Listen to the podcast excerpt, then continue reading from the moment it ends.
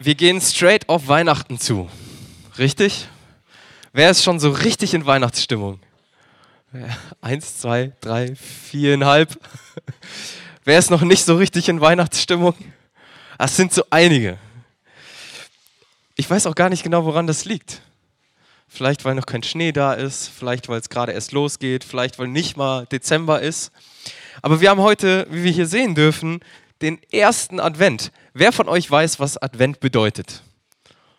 Ja, was bedeutet Ankunft, richtig. Kommt vom lateinischen Adventus. Ad, Adventus bedeutet Ankunft, genau richtig. Und was bedeutet das für uns als Christen? Im Grunde warten wir darauf, dass Jesus ankommt. Oder wenn wir auf Weihnachten zugehen, wir erinnern uns daran, dass Jesus vor über 2000 Jahren geboren wurde. Wir freuen uns darüber, dass er angekommen ist.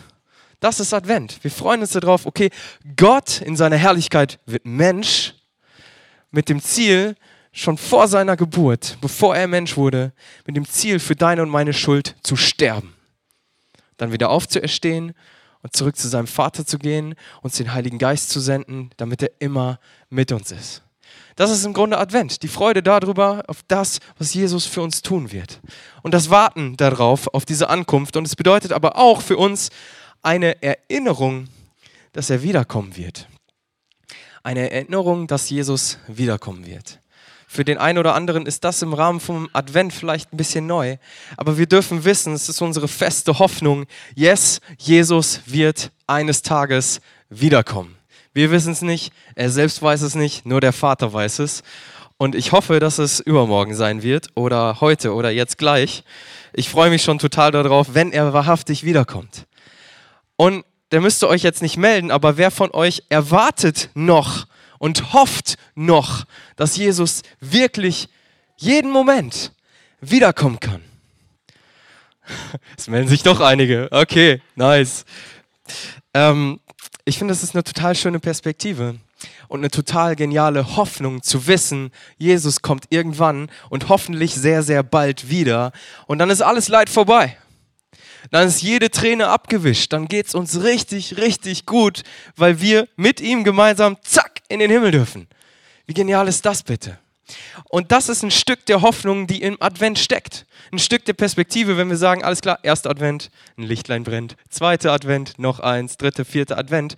Bisschen kitschig, aber das, was da an Hoffnung und Perspektive drin steckt, ist so gewaltig. Ist unfassbar genial. Und deswegen feiern wir das jedes Jahr, weil es einfach immer eine richtig gute und wichtige Erinnerung ist an das, was noch kommen wird. Okay? Und jetzt gehen wir rein in die Weihnachtspredigt-Serie. Okay? Die nächsten Wochen wird uns das Ganze begleiten. Und das Thema von heute, ihr seht es am Screen, ist eine ewige Hoffnung.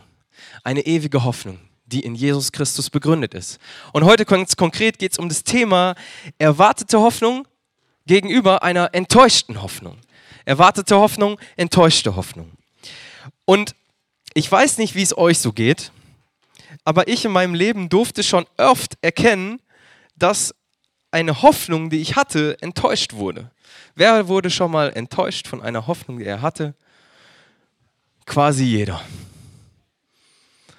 Wir kommen in unserem Leben immer wieder an Punkte, wo wir uns etwas richtig erhoffen und dann werden wir enttäuscht. Und dieser Begriff Hoffnung ist in der heutigen Gesellschaft schon fast eine leere Floskel geworden. Ich hoffe, es geht dir gut. Hey, ich hoffe, du kommst schnell wieder auf die Beine ja, hoffentlich wird bald alles besser. Was gibt's noch? Fällt euch noch was ein? Hoffentlich ist Corona bald vorbei. Amen. Dazu dein Wort in Gottes Ohr. Oder sowas wie die Hoffnung stirbt zuletzt. Ey, was für eine Bedeutung hat das Wort Hoffnung heutzutage noch? Und ich glaube, es liegt ein Stück weit daran, dass die Gesellschaft im größten Teil kein richtiges Fundament mehr für Hoffnung hat. Ey, worauf setzt du denn deine Hoffnung, wenn du sagst, ich hoffe, bald wird alles gut? Was ist der Grund für diese Hoffnung? Und das ist mehr so ein netter Wunsch. Ich wünsche mir, bald wird alles gut. Ich wünsche mir, dir geht es bald wieder besser. Aber das hat nicht mehr viel mit einer echten, lebendigen Hoffnung zu tun, die begründet ist. Und das wollen wir uns heute mal ein bisschen angucken. Ich habe gestern von jemandem gehört, ich war in einem Zoom-Call mit dem Leiter für die Vikare und Kandidaten in Nordrhein-Westfalen.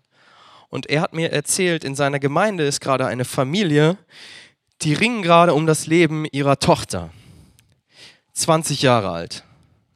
So. Die Ärzte haben sie aufgegeben. Im Grunde das, was die Ärzte sagen, ist, es gibt keine Hoffnung mehr für diese Frau. Junge Frau, 20 Jahre, das ganze Leben noch vor sich. Es tut mir leid. Wir haben für dich keine Hoffnung mehr. Und ich weiß nicht, wer hier in seinem Leben schon vor ähnlichen Situationen stand, wo du gemerkt hast, alles um mich herum schreit, es gibt keine Hoffnung mehr. Es ist vorbei. Keine Perspektive, keine Hoffnung. Und das sind Momente, wo wir definitiv an unsere Grenzen kommen und was wir uns dann fragen können, was ist denn dann noch diese Hoffnung, die Hoffnung von Weihnachten, auf die wir uns jetzt vorbereiten? Was ist diese Hoffnung wert? Was ist das Fundament dieser Hoffnung? Das schauen wir uns heute mal an. Und wenn ihr eine Bibel dabei habt, dann holt sie jetzt gerne mal raus, sei es auf dem Telefon, die YouVersion Bible App oder sonstige Apps oder eine richtig physische Bibel. Wenn ihr sie heute nicht dabei hat, habt, bringt sie gerne das nächste Mal mit. Wir wollen einfach tiefer rein in das, was Gott uns zu sagen hat, in sein Wort und einfach auch mitverfolgen, okay, was sagt Gott mir in seinem Wort heute? Also, wenn ihr sie dabei habt, schlagt gerne schon mal auf. Lukas 7 ab Vers 18. Ich nehme uns jetzt aber erstmal noch mit in ein bisschen Kontext, in ein bisschen ja, eine andere Bibelstelle, die müsst ihr nicht unbedingt mit aufschlagen, aber um in diese Situation ein bisschen reinzugehen. Und zwar wird es heute Morgen vor allem gehen um Johannes den Täufer. Nicht Johannes der Jünger, sondern Johannes der Täufer. Das ist ein Mann in der Bibel, der hat richtig Leidenschaft für das Reich Gottes. Der hat richtig Leidenschaft für Jesus. Ja? Er ist derjenige, der Jesus Christus als den verheißenen Messias ankündigen darf. Die Juden damals in der Umgebung, die haben ihre ganze Hoffnung auf den Messias, auf den, der kommen soll, gesetzt. Ja, sie standen unter der Herrschaft der Römer, sie standen unter Fremdeinwirkung und waren nicht mehr mit Gott, dem lebendigen Gott, unterwegs. Und sie haben sehnlichst darauf gehofft, dass dieser Messias sie retten und befreien wird. Und dieser Johannes der Täufer wurde von Gott als derjenige auserwählt, der diesem Messias vorausgeht, ihn ankündigt und sagt, er kommt bald. Und das weiß er. Er ist voller Hoffnung und ist gesegnet mit diesem Riesenprivileg. Und jetzt nehme ich uns kurz mit rein in Johannes 1, die Verse 23 und dann noch 29 bis 34. Und dann lesen wir einfach mal, wie voller Hoffnung dieser Mann ist. Wie völlig überzeugt er davon ist, dass er den Messias ankündigt. Ich lese uns das einfach mal vor. Ihr könnt es hier mitverfolgen. Genau. Ich bin, sagt Johannes der Täufer über sich, ich bin, wie der Prophet Jesaja gesagt hat, eine Stimme, die in der Wüste ruft, ebnet den Weg für den Herrn. Eine Verheißung, die der Prophet Jesaja damals schon lange vorausgesagt hat. Und er sagt dieser Johannes, ich bin der, der Jesus ankündigt, der den verheißenen Messias ankündigt. Und dann ab Vers 29b kommt Jesus auf ihn zu und er sagt, seht, hier ist das Opferlamm Gottes, das die Sünde der ganzen Welt wegnimmt. Was für eine Aussage. Da musst du dir schon sehr, sehr, sehr, sehr, sehr sicher sein, um so eine Aussage machen zu können. Wenn ich jetzt sagen würde zu Benny, du bist das Opferlamm Gottes, das die Sünde der Welt tragen wird. Ich sollte mir sehr, sehr sicher sein, wenn das zutrifft. Tut's nicht. Trotzdem ein guter Typ. Und dann sagt er weiter, er ist es, von dem ich sagte, nach mir kommt einer, der größer ist als ich, denn er war schon vor mir da. Auch ich kannte ihn nicht, aber weil Israel erkennen soll, wer er ist, bin ich gekommen und taufe mit Wasser. Weiter bezeugte Johannes, ich sah den Geist Gottes wie eine Taube vom Himmel herabkommen und auf ihm bleiben. Ich kannte ihn bis dahin nicht, aber der, der mich gesandt und mir den Auftrag gegeben hat, mit Wasser zu taufen, hatte zu mir gesagt, ja, Gott selbst sagt zu ihm, der, auf den du den Geist herabkommen siehst und auf dem er bleiben wird, der ist es, der mit dem Heiligen Geist tauft. Etwas bis dahin Unvorstellbares. Das habe ich nun mit meinen eigenen Augen gesehen. Und darum bezeuge ich, dass dieser Mann der Sohn Gottes ist. Ey, du musst dir echt sicher sein, wenn du sowas sagst. Er war voller Überzeugung, voller Hoffnung. Jetzt endlich kommt der Messias. Come on. Dann hat der, der gleiche Johannes, hat sogar in dieser Sicherheit, in dieser Hoffnung, den führenden Herrscher Herodes zu seiner Zeit korrigiert und gesagt, hör mal, so wie du lebst, ist nicht in Gottes Sinne. Und dafür kommt er in den Knast. So, er geht auf den Herrscher zu, sagt ihm das, der lässt ihn einsperren. Und es ist so verrückt, weil dieser Johannes war Gott immer treu. Er war immer voller Hoffnung, er war immer voller Leidenschaft. Er hat sein ganzes Leben für Gott hingegeben. Und dafür kommt er in den Knast. Und da bleibt er auch. Und du fragst dich, das können wir uns vielleicht ein bisschen vorstellen. Warum sitze ich jetzt hier? Was ist mit dieser Hoffnung? Ich dachte, Jesus, du kommst, um dein Reich aufzubauen. Ich dachte, Jesus, du kommst, um eine Herrschaft aufzurichten, uns zu befreien von, den Her von diesen Herrschern. Aber das sieht gerade irgendwie nicht so aus. Ich sitze im Gefängnis. Jesus, dein Ernst? Ich dachte, du bist der Herrscher der Herren. Ja, ich dachte, du baust dein Reich. Aber ich sitze jetzt im Knast was bitte habe ich davon, dass ich mein Leben von dir habe bestimmen lassen? Enttäuschte Hoffnung. Und zu der Zeit waren ganz viele Leute unterwegs, die gesagt haben, ich bin der Messias. Ganz viele haben gesagt, ich bin der, der kommen soll. Und Johannes stellt sich die Frage, bin ich auch einfach auf einen dieser falschen Messiasse reingefallen? Die Hoffnung, die Sicherheit, die ich hatte, war das alles eine falsche Hoffnung? Habe ich mich vor Gott schuldig gemacht und den Falschen als verheißenen Messias angekündigt? Menschen getauft? Ist das alles eine Lüge? Was ist mit meiner Hoffnung? Und Johannes kannte die, die ganzen Prophetien aus dem Alten Testament. Ich lese uns mal eine vor in Jesaja 9, Verse 5 bis 6. Denn uns wurde ein Kind geboren, uns wurde ein Sohn geschenkt, auf seinen Schultern ruht die Herrschaft. Und die Juden damals haben sich das ein bisschen anders vorgestellt, als fast jeder das heute weiß, wie das mit Jesus so war.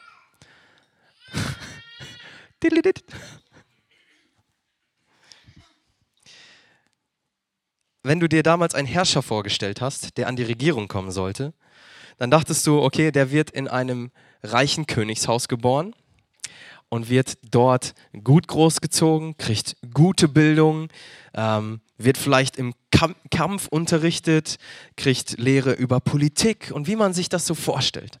Einfach so ein richtiger Herrscher. Und wir wissen aber von Weihnachten, Jesus der verheißene Messias, der Herrscher der Welt, wird geboren in eine klitzekleine Krippe in irgendeinem so Stall im Hinterhof.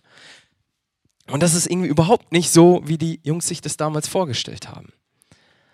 Johannes weiß das wahrscheinlich und hat trotzdem an dieser Hoffnung festgehalten. Ich lese mal weiter. Er heißt wunderbarer Ratgeber, starker Gott, ewiger Vater, Friedensfürst. So soll dieser Herrscher sein. Und Johannes sitzt im Gefängnis und er sieht gar nichts von dem, was in dieser Prophetie damals verheißen wurde. Und dann geht es weiter. Seine Herrschaft ist groß und der Frieden auf dem Thron Davids und in seinem Reich wird und sein, Entschuldigung, seine Herrschaft ist groß und der Frieden auf dem Thron Davids und in seinem Reich wird endlos sein. Er festigt und stützt es für alle Zeiten durch Recht und Gerechtigkeit. Dafür wird sich der Herr, der Allmächtige, nachhaltig einsetzen. Das hat er sich anders vorgestellt. Das hat er sich definitiv anders vorgestellt. Und noch während er so im Knast sitzt, voller Einsamkeit, alleine ist, hat er Zeit zum Nachdenken. Und er, und er stellt fest, okay, dieser Jesus, der läuft gerade frei draußen rum. Und ich sitze hier im Knast. Der, den ich angekündigt habe, läuft frei rum und ich sitze hier eingesperrt. Was soll das? Das ist nicht fair. Und dann steigen wir ein in Lukas 7, 18 bis 21 die Stelle, die ich gerade zuvor genannt habe. Durch seine Jünger erfuhr auch Johannes von all diesen Dingen. Ja, Jesus läuft in der Gegend umher, tut große Taten, tut Wunder, aber irgendwie sieht es nicht so richtig nach Herrschaft aus, weil er keine politische Macht an sich reißt. Er tut Menschen einfach nur Gutes und führt ein paar Diskussionen mit der religiösen Elite. Aber Herrschaft sieht anders aus. Durch seine Jünger erfuhr auch Johannes von all diesen Dingen. Er rief zwei von ihnen zu sich und gab ihnen den Auftrag, zum Herrn zu gehen und ihn zu fragen, bist du der, der kommen soll, oder müssen wir auf einen anderen warten?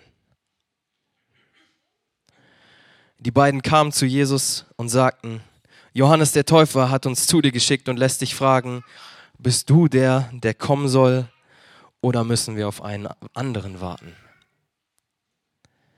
Und lesen diese Frage hier zweimal direkt hintereinander und das zeigt einfach, wie wichtig den Schreibern damals von diesem Evangelium war, zu zeigen, wie zentral diese Frage war. In Johannes, in den Menschen damals, ist dieser Jesus wirklich der Messias? Oder müssen wir auf einen anderen warten? Damit steht und fällt sämtliche Hoffnung. Ist er Gott oder ist er es nicht? Johannes ist verzweifelt. Und dann lesen wir mal weiter. Dabei wurden sie Zeugen, wie Jesus viele Kranke und Leidende und von bösen Geistern geplagte heilte und vielen Blinden das Augenlicht schenkte. Und trotzdem sieht das irgendwie nicht nach einer Herrschaft, wie die sich das damals vorgestellt haben, aus. Aber Jesus Reaktion, Jesus Antwort zu den Jüngern ist so genial.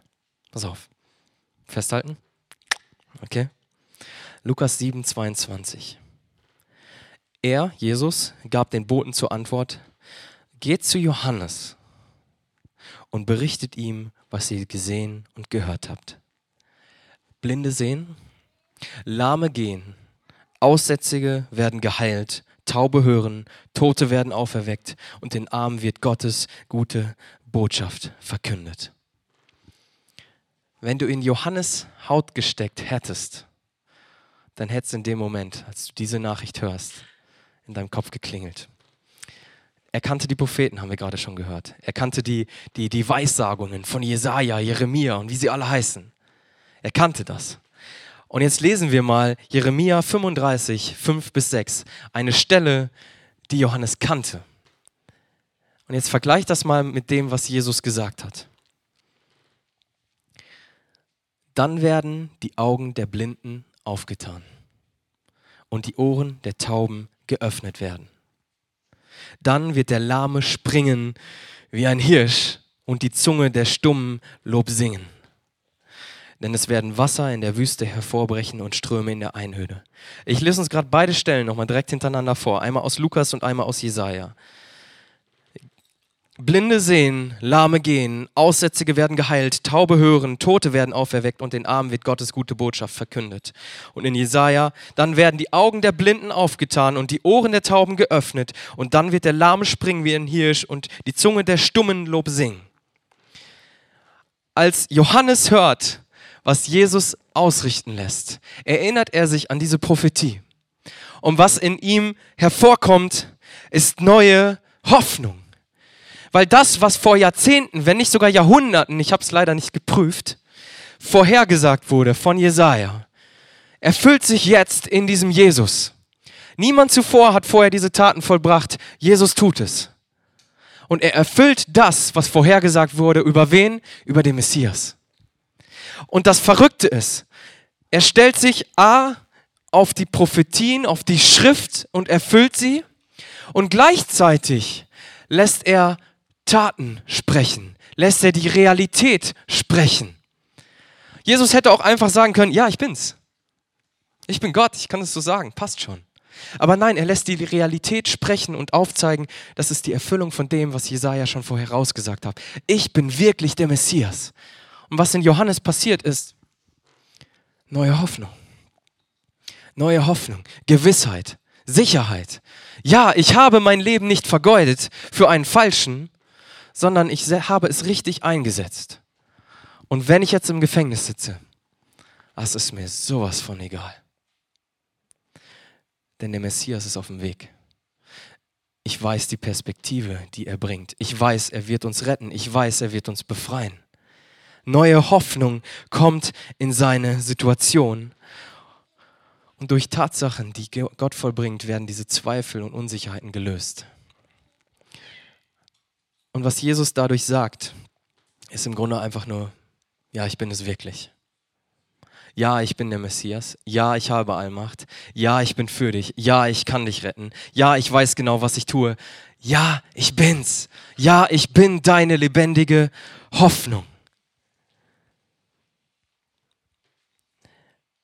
Und dann erinnert er sich wahrscheinlich noch an Jesaja 61, Vers 1. Er kannte das alles auswendig, ja? Jesaja 61, 1. Ich lese uns das vor. Da wird über den Messias Folgendes gesagt. Der Geist Gottes des Herrn ruht auf mir. Das hat er gesehen mit der Taube, die auf Jesus herabgekommen ist. Denn der Herr hat mich gesalbt. Du hast damals Könige und Herrscher gesalbt zum König. Der Herr hat mich gesalbt, um den Armen eine gute Botschaft zu verkünden. Hey, Moment mal, das ist doch genau das, was Jesus tut. Das ist genau das. Ich habe mir das alles so anders vorgestellt, aber dieser Herrscher herrscht einfach anders, als ich mir das erträumt habe. Er begegnet den Bedürftigen, er begegnet den Armen. Und jetzt geht es noch weiter. Er hat mich gesandt, um die zu heilen, die ein gebrochenes Herz haben. Ey, Johannes Herz da im Knast war tief gebrochen. Und in dieser neuen Hoffnung, die dort hineinkommt, entsteht plötzlich Heilung. Neue Perspektive, neue Hoffnung. Und zu verkünden, jetzt halte ich fest, dass die Gefangenen freigelassen und die Gefesselten befreit werden. Er sitzt im Knast und erinnert sich daran. Inmitten seiner Umstände er ist im Gefängnis, weil er Gott treu war. Kommt neue Hoffnung rein. Und so ist es heute Morgen für dich und für mich. Egal wie deine Umstände sind, egal ob du jeden Grund hättest, keine Hoffnung mehr zu haben, in Jesus Christus haben wir eine lebendige Hoffnung, die in unsere Umstände hineinkommt. Wenn wir sagen, Gott wird Mensch, dann wird Gott zu jemandem, der in die Welt kommt. Und in dem, was er für uns getan hat, zeigt er und bekennt er, ich komme auch in dein Leben mit dieser unumstößlichen, von allen Umständen unabhängigen Hoffnung, weil darin eine Perspektive li liegt, die über unseren Verstand hinausgeht. Es ist so genial. Wir wissen, der Johannes wurde später hingerichtet. Das ist hart. Aber wir wissen auch, das könnt ihr, wenn ihr möchtet, in Markus 6,20 lesen, dass er noch im Gefängnis bekannt wurde als ein heiliger und gerechter Mann. Er hat seinen Glauben, seine Hoffnung nicht aufgegeben. Er ist dran geblieben.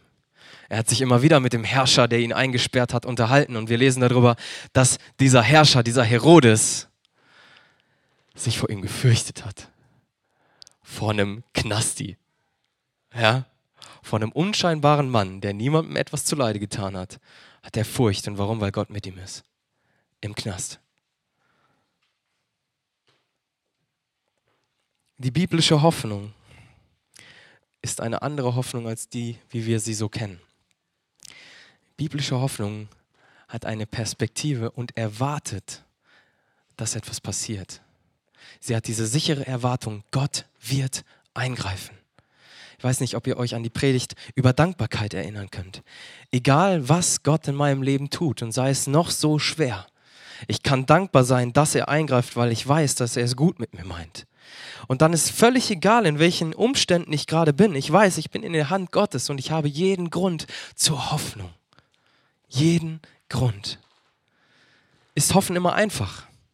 Nee, definitiv nicht. Ich lese uns mal Folgendes vor. Römer 8, 24 bis 25. Unsere Errettung schließt ja diese Hoffnung mit ein. Nun aber ist eine Hoffnung, die sich bereits erfüllt hat, keine Hoffnung mehr. Irgendwie logisch, ne? Denn warum sollte man auf etwas hoffen, was man noch, was man schon verwirklicht sieht? Da wir also das, worauf wir hoffen, noch nicht sehen, warten wir unbeirrbar, bis es erfüllt wird.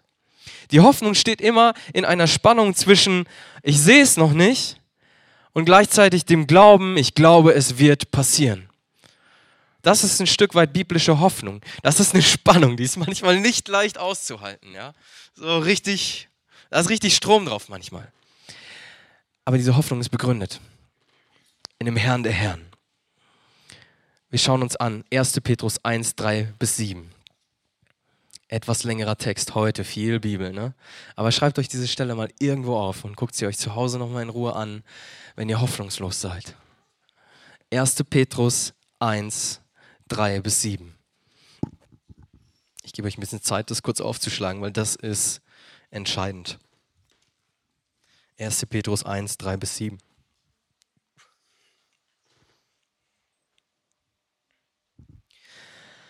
Gepriesen sei Gott, der Vater unseres Herrn Jesus Christus.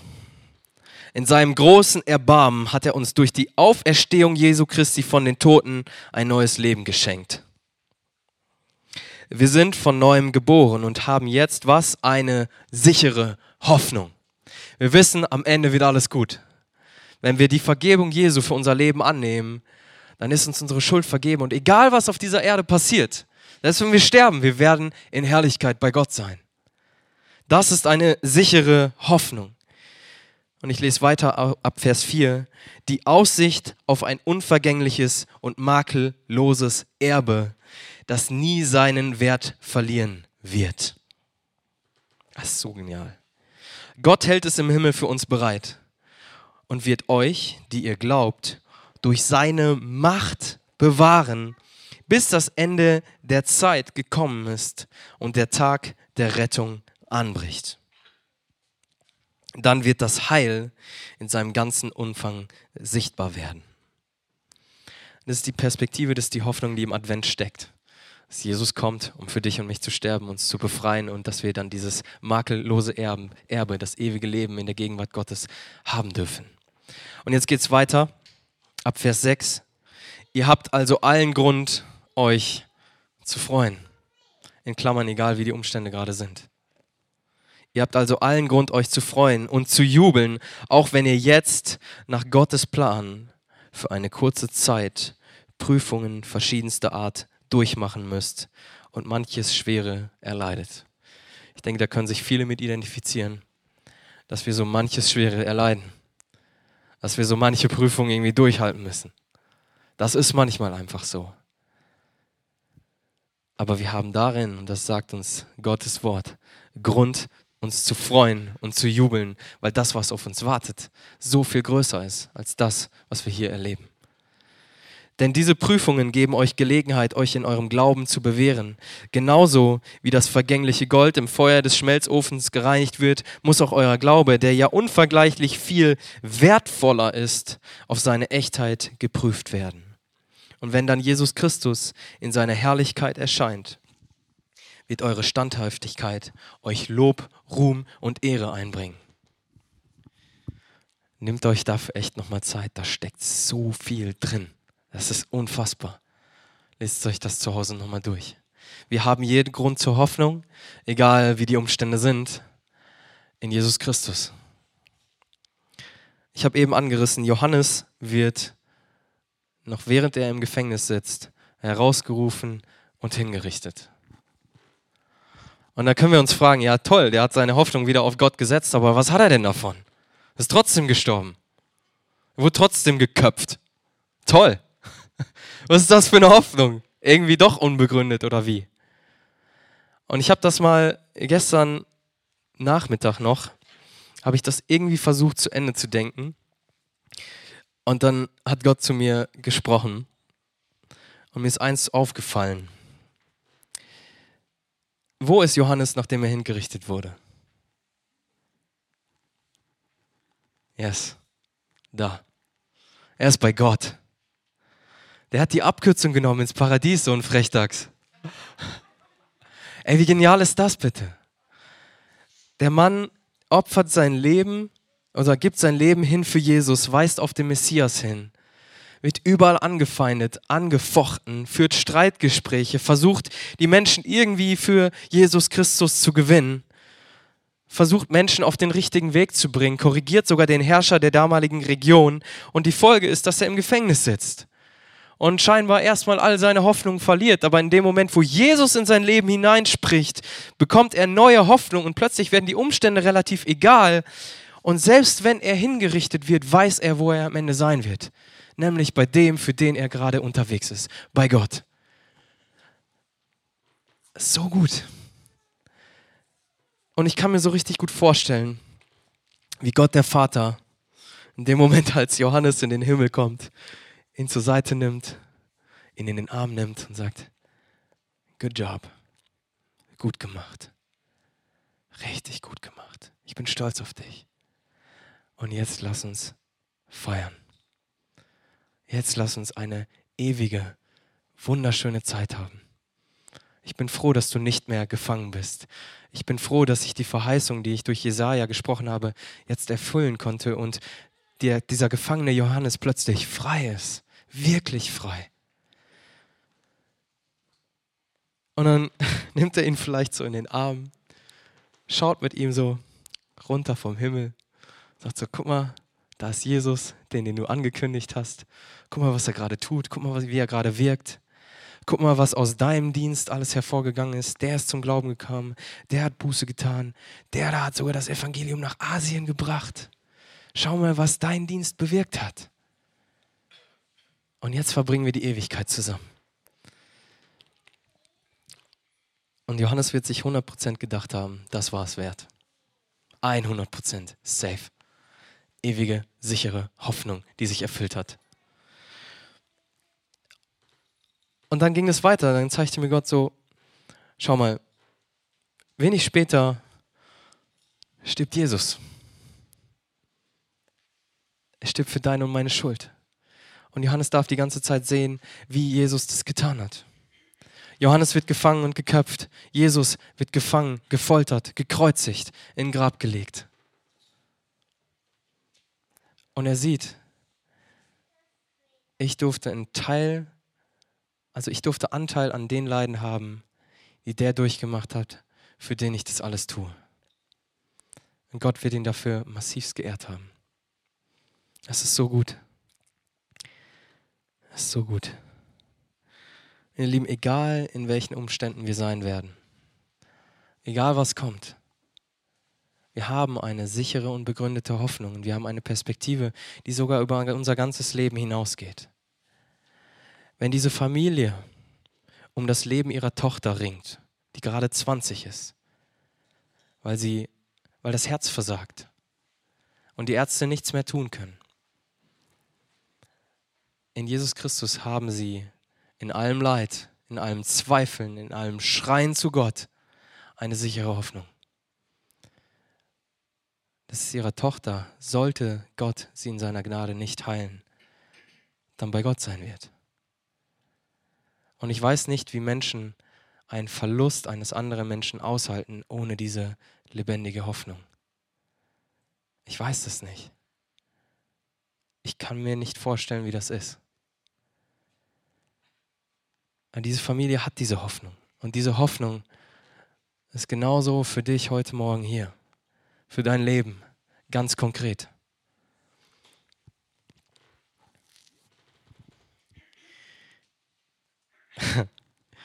Ich musste dann noch an Charlotte und Tabea denken. Ähm, wer war beim Missionsgottesdienst da, als wir die Videos von den beiden gesehen haben? Okay, cool. Wer hat ein bisschen was von ihnen so gehört? Sie haben, also zum Beispiel bei Tabea, Ja, sie ist ja jetzt gerade in Norwegen und unmittelbar nach ihrer Ankunft in Norwegen, wo sie jetzt als mit einem Kurzzeiteinsatz als Missionarin unterwegs ist, hat sie sich, korrigiert mich, wenn es falsch ist, Knöchel gebrochen, ne? Knöchel gebrochen. Was machst du dann? Du fragst dich auch, Jesus, echt jetzt? Bin ich hier richtig? Das tut weh und du bist erstmal raus aus dem ganzen Geschehen und es ist schwer, an das Team anzuknüpfen und wirklich das zu tun, wozu Gott sie eigentlich dahin gebracht hat. Gott, bin ich hier richtig? Sie hat durchgezogen. Bitte? Genau. Ja, ganz genau. Und sie ist in diesem Krankenhaus und redet mit den Menschen über Jesus. Wie genial. Genauso wie der äh, Johannes im Knast saß und mit dem Herodes gesprochen hat. Crazy. Ähm, Charlotte, unmittelbar nach ihrer Ankunft wird sie krank und landet auch im Krankenhaus. Was macht sie? Sie redet halt über Jesus. So, und so wird sie im Krankenhaus einfach zum Zeugen für viele. Und dann habe ich mich erinnert an einen Satz, den Tabea gesagt hat. In dem Video. Und er hat mich echt nochmal tief getroffen. Boah,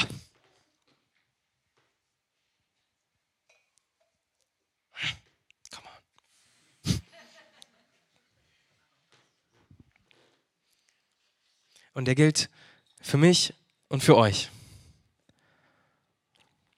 Ich brauche das tiefe Wissen.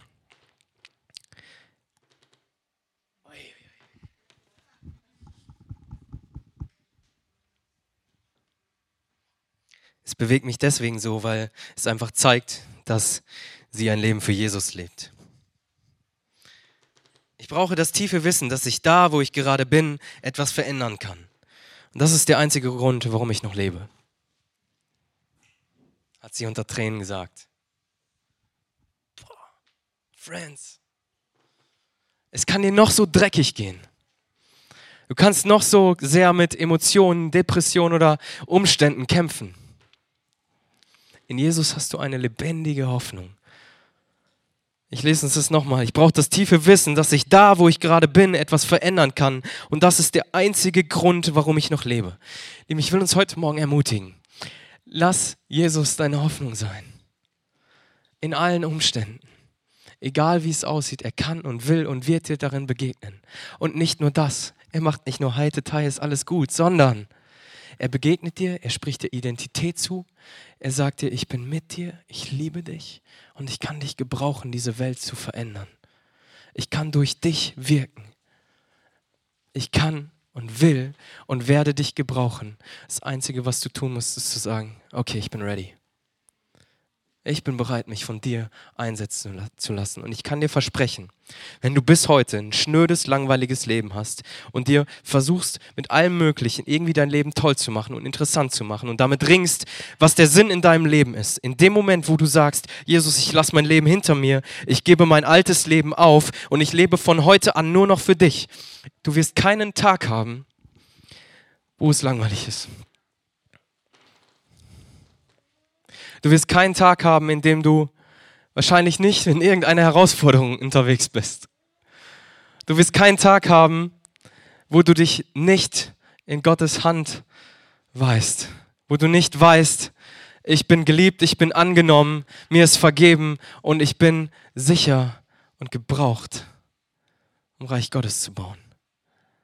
Natürlich werden Tage da sein, wo du das anzweifelst. Natürlich werden Tage da sein, wo du das vielleicht nicht spürst. Aber diese sichere, ewige Hoffnung wird nie schwinden. Wird immer begründet sein. Und ich will euch ermutigen, wenn ihr gerade Zweifel habt, wenn ihr gerade unsicher seid, gebt diese Hoffnung nicht auf. Am Ende sagt ähm, Jesus noch folgenden Satz in Lukas 7, 28. Entschuldigung.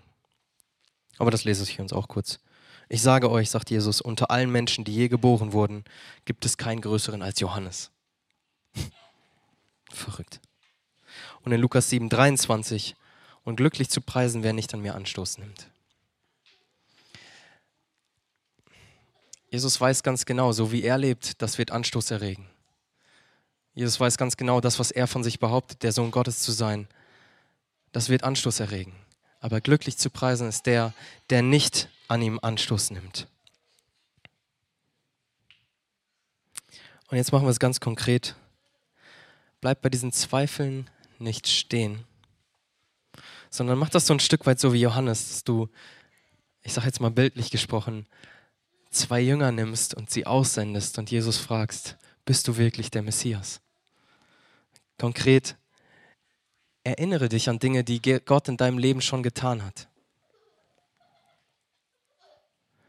Geh in eine Kleingruppe. Ja? Das heißt, umgib dich mit Menschen, die von Jesus erzählen können, die Dinge mit Jesus erlebt haben. Komm in die Gottesdienste, mach's ganz praktisch. Hey, hier sind eine Menge Leute, die viel mit Gott erlebt haben und wir hören jeden Sonntag davon, was Gott tun kann. Lies die Bibel, darin kannst du Gott kennenlernen und sein Wirken einfach schwarz auf weiß lesen und lernst du immer mehr kennen, was er von dir denkt, was er über dich denkt, was er mit dir vorhat, was er durch dich bewegen und tun kann. Du erlebst einfach, wie Gottes Wort in dich hineinspricht und dir Berufung und Bestimmung gibt. Und das Letzte, setz dich bewusst seinem Wirken aus. Bedeutet, wenn du merkst, hey, meine Hoffnung geht zugrunde, dann lass für dich beten bitte einfach Leute zu sagen, hey, kannst du für mich beten? Ich habe keine Hoffnung mehr. Du kannst dich vor anderen Leuten schwach machen. Du kannst einfach mal zu, zugeben, dass du gerade keine Hoffnung mehr hast. Du kannst mal deine Maske fallen lassen und du wirst erleben, wie einfach die anderen Menschen, in dem, wie sie für dich beten, dich annehmen und du wirst erleben, wie Gott durch sie in dein Leben hineinwirkt. Und das andere, wie wir uns dem Wirken Gottes aussetzen können, ist selber aktiv zu werden. Das heißt, wirklich mal mutige Schritte zu machen und zu sagen, hey, du siehst gerade nicht so aus, als würde es dir gut gehen, kann ich für dich beten. Und du wirst erleben, wie Gott dich gebraucht, um andere Menschen wieder aufzubauen. Und dann irgendwann wird die andere Person für dich da sein. Hey, ist so schön, wenn wir mit Gott unterwegs sind. Und in allem, auch wenn keiner da ist, ist Gott da. Aber wir sind nicht allein. Wir sitzen nicht im Gefängnis. Wir sind eine Freiheit. Und trotzdem erleben wir so oft nicht diese Hoffnung. Und ich will uns ermutigen, lass uns auf diese Hoffnung, die lebendig und ewig ist, da draufstellen und sagen, Gott, beschenke mich mit deiner Hoffnung und gebrauche mich.